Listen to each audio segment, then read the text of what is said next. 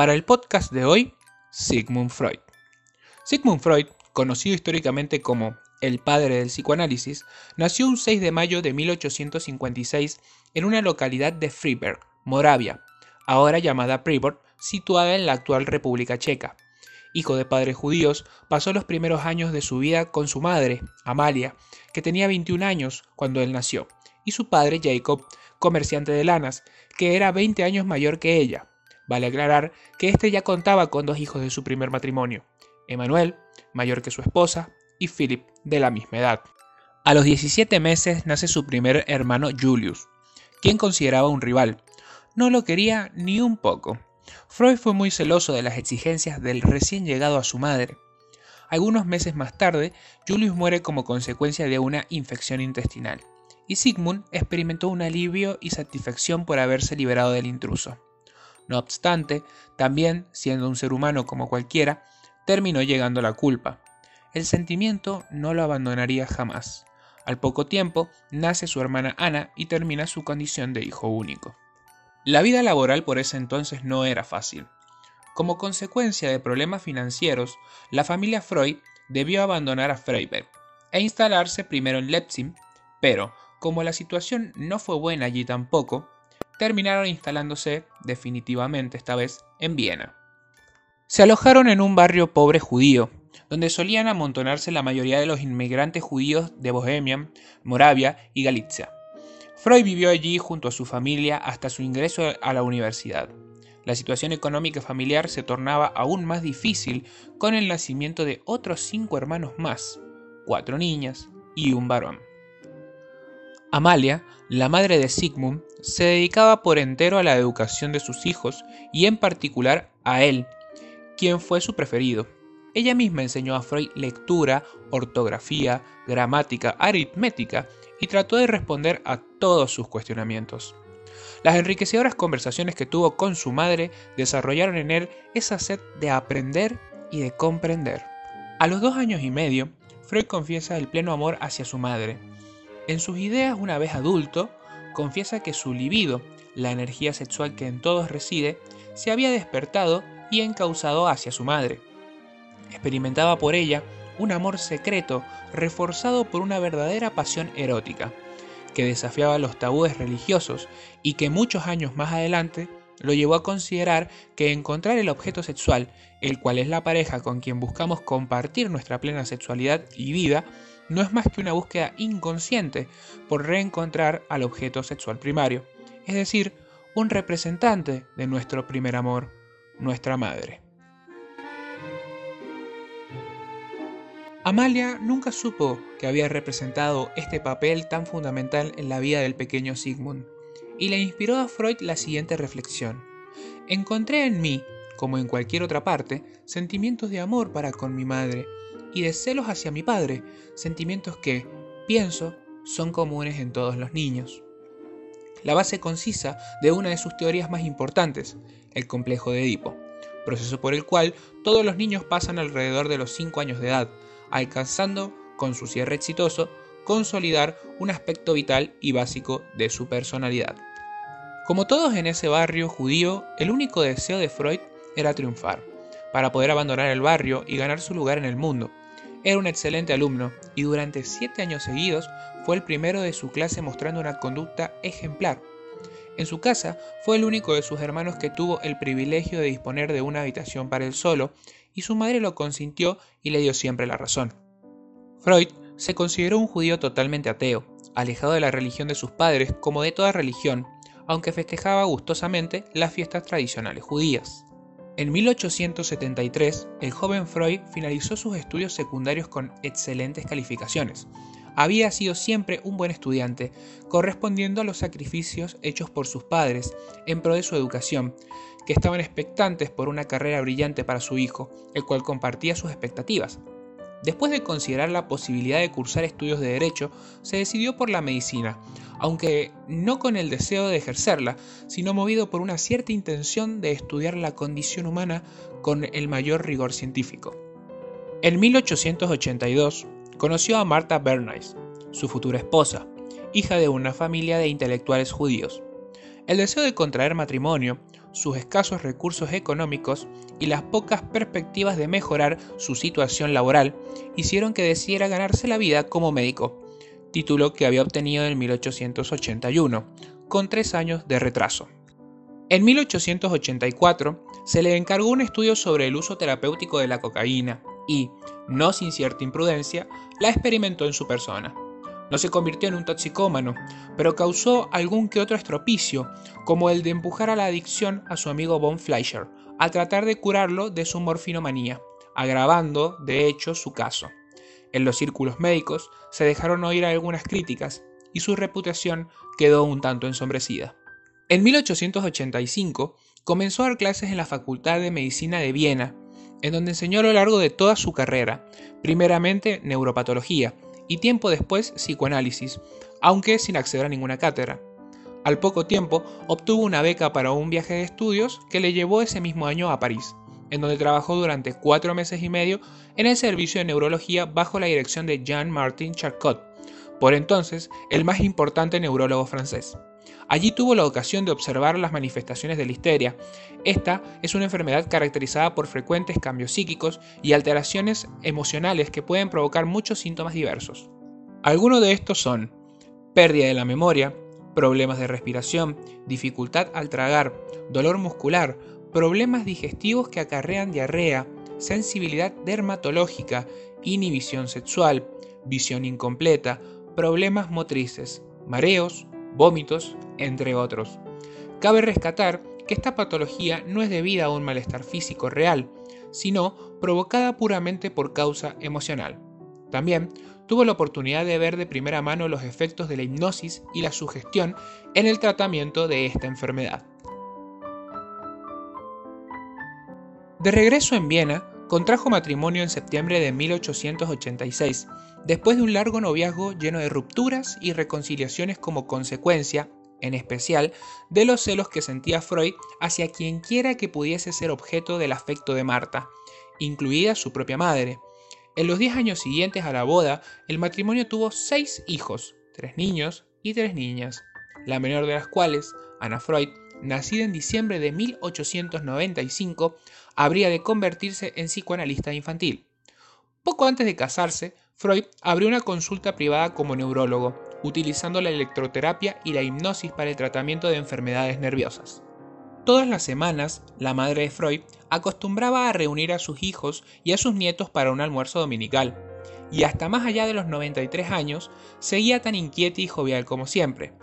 Recién a los 95 años de edad, Amalia muere tras una larga enfermedad. Para Freud fue un gran dolor, pero también un gran alivio, que aquejado de un cáncer de mandíbula, temía morir primero y le aterrorizaba la idea de que su madre pudiese enterarse. Tras la muerte de su madre, emprende un estudio sobre la sexualidad femenina, tema poco desarrollado por Freud, quien reconoció su ignorancia sobre el mismo, ya que para él la mujer siguió siendo, y citamos, tierra desconocida. Durante sus años de trabajo en la universidad, estableció una amistad digna de admiración con el médico fisiólogo y psicólogo Joseph Breuer, quien era 14 años mayor que él. Su amistad se hizo muy estrecha, pues trabajaron juntos en más de un proyecto, y Joseph ayudó en más de una ocasión a Sigmund en cuestiones de necesidad económica.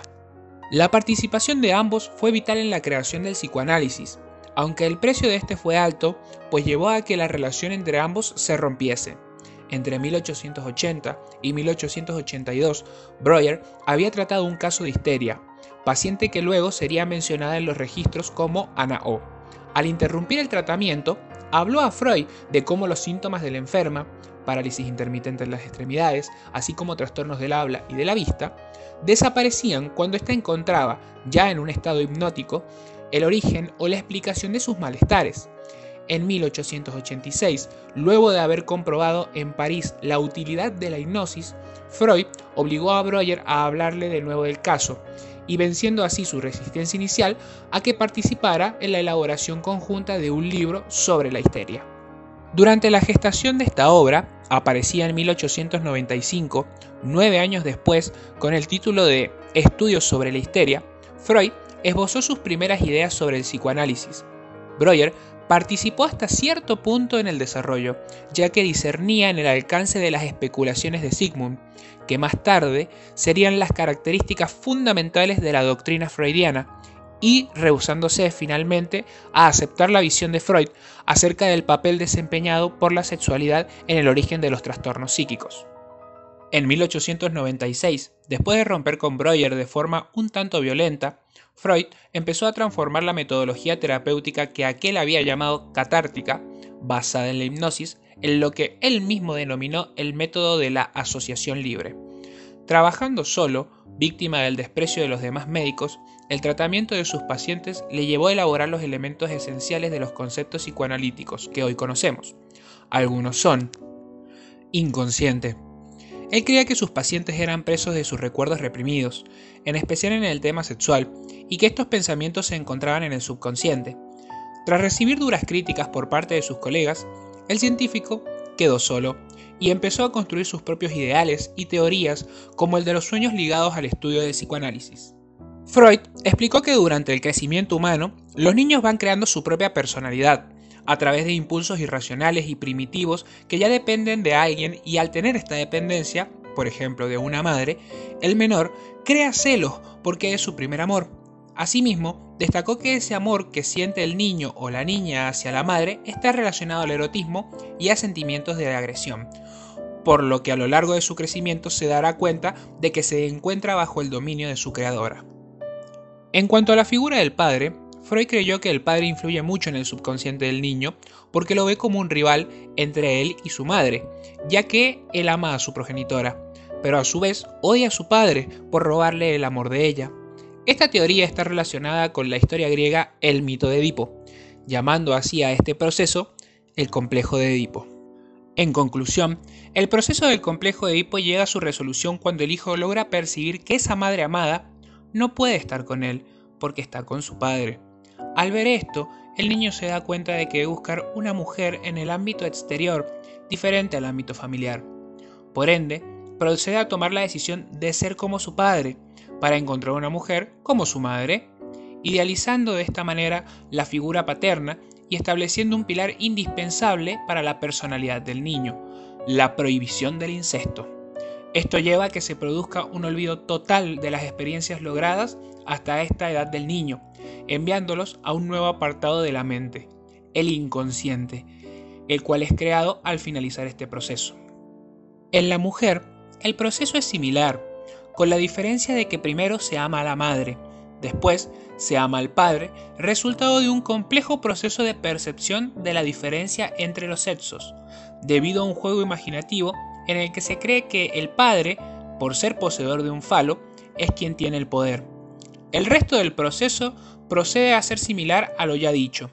La niña idealiza a la madre y sale de la búsqueda de un hombre similar a su padre, por fuera de la familia. Represión.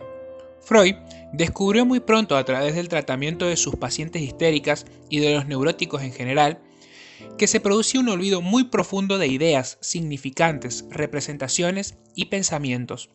Estos en realidad no se olvidan en sí, pues todos estos contenidos son en realidad enviados al inconsciente, volviéndose estos difíciles de volver a la conciencia. Freud descubre más adelante que estos se manifiestan a través de lo que él llama el retorno de lo reprimido, a través de lapsus, olvidos de nombres o cosas, fantasías pero principalmente mostrándose a través de síntomas, los cuales producían un malestar en el diario vivir de la persona. Transferencia. Se trata de afectos que habrán estado orientados originalmente hacia los padres, los hermanos u otras personas significativas de la infancia y que quedaron reprimidos por algún suceso en la infancia, ya que en la vida adulta mantienen su presencia y su efectividad psíquica, de modo que es posible transferirlos a escenarios y personas actuales. Estos son emociones, sentimientos, actitudes y conductas que aparecen en relación a alguien de nuestro presente, pero quienes en realidad no son motivo ni origen de las mismas. Freud señala en este fenómeno que ocurre de manera completamente espontánea en las relaciones entre seres humanos, pero cobran una relevancia especial en la relación analítica, convirtiéndose en su instrumento principal para el cambio psíquico del paciente.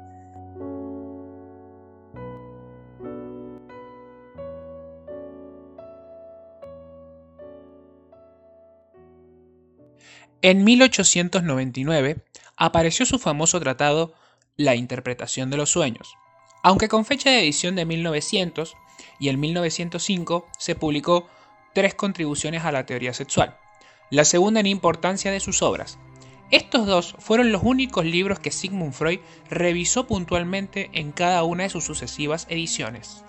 Hasta 1905, y aunque por esa fecha sus teorías habían superado ya definitivamente la difícil aceptación de los comienzos y se hallaban sólidamente establecidas, contó con escasos discípulos. En 1906 empezó a atraer más seguidores. El círculo de los que ya desde 1902 se reunían algunas noches en su casa con el propósito de orientarse en el campo de la investigación psicoanalítica. Freud fue ampliando e incluso cambiando la composición de su teoría, consolidándose así una sociedad psicoanalítica que en la primavera de 1908 y por invitación de Carl Gustav Jung celebró en Salzburgo el primer congreso psicoanalítico.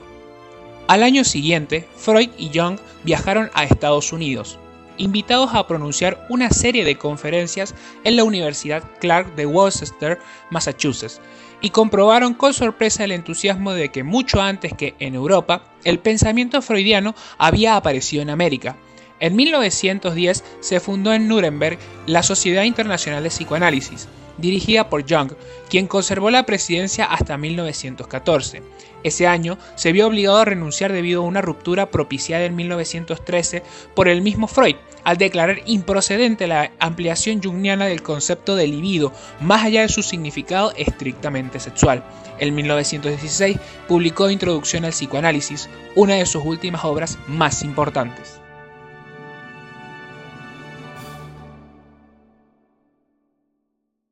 En 1923 le fue diagnosticado un cáncer de mandíbula y hubo de someterse a la primera de 36 intervenciones en quirófano. Desde entonces y hasta su muerte en Londres el 23 de septiembre de 1939, estuvo siempre enfermo. Aunque no decayó su enérgica actividad, sus grandes contribuciones al diagnóstico del estado de la civilización datan de este periodo. Ya con anterioridad, a través de obras entre las que destacan Totem y Tabú en 1913, inspirada en el evolucionismo biológico de Charles Darwin y el evolucionismo antropológico y social de James George Fraser, había dado testimonio de hasta qué punto consideró la importancia primordial del psicoanálisis. Más allá de una eficiencia en terapia, era una condición de ser un instrumento para investigar los factores determinantes en el pensamiento y el comportamiento de los hombres. La figura controversial que fue Sigmund Freud, debido a sus teorías sobre la sexualidad infantil, lo hicieron un hombre errado, perverso para la sociedad que lo acogía en la juventud y adultez. También existió quien puso en crítica su teoría desde el planteamiento de la difícil verificación de sus fundamentos y la imposibilidad de un falseo en ninguno de ellos, al volverse sumamente retroexplicativo los unos a los otros. Es decir, cuando alguien planteaba una falla en su teoría, con suma facilidad se podía explicar o suplir dicha falla a través de otro concepto psicoanalítico. Esto lo desprestigió en parte. Por otro lado, Sigmund se forjó incluso entre sus allegados, los que lo seguían, una fama de necio. No era una persona que estuviera gustosa de abrir su perspectiva a aquellas visiones que pudieran alejarse mucho más de la suya o que no tuvieran su aval, en más de una ocasión, él personalmente se encargó de desmerecer o desvincular a más de un colega por sus diferencias en nuevas propuestas sobre psicoanálisis, su ciencia. Entre algunos de ellos podemos encontrarnos con Víctor Frank, padre de la logoterapia, Frank Spears, padre de la Gestalt, Carl Jung, padre del psicoanálisis jungiano, entre otros tantos. A pesar de todo esto, Freud continuó sus estudios y su pasión por el conocimiento más profundo del comportamiento del hombre, y ha influenciado a miles hoy en día, desde las ciencias de la psicología, pasando por la filosofía, la lingüística, la medicina y psiquiatría, hasta llegar a terrenos muy alejados como el cine, el arte y la televisión. Sus teorías con el pasar del tiempo han sido reinventadas, instaurándose dos modelos de psicoanálisis además del freudiano. Estos son los modelos kleinianos, de la mano de la autora Melanie Klein, y el modelo lacaniano, del autor Jacques Emile Lacan, que si bien se alejan en buena parte de lo que Freud pensaba, se mantienen al margen del encuadre creado por él. Para finalizar, podemos quedarnos con una visión que el mismo Sigmund tuvo poco antes de morir. pues él expresó que sus teorías algún día, que él no vería, podrían ser explicadas desde las ciencias neurológicas, cosa que hoy en día, gracias a los impresionantes avances en las llamadas neurociencias, podemos ver que, aunque en forma lenta, esta profecía se cumple ante nuestros ojos. Sigmund Freud, un hombre que cambió el rumbo de nuestra comprensión y dio luz allí donde yace lo inconsciente. Soy Juan Manuel Pérez, gracias por escuchar y les deseo mucha terapia y psicoanálisis. Si te gustó el podcast, seguí mi canal para enterarte de los próximos lanzamientos. También podés seguirme en mis redes sociales, Instagram, arroba juan-ma095 y también en Twitter, arroba juan8896ma241.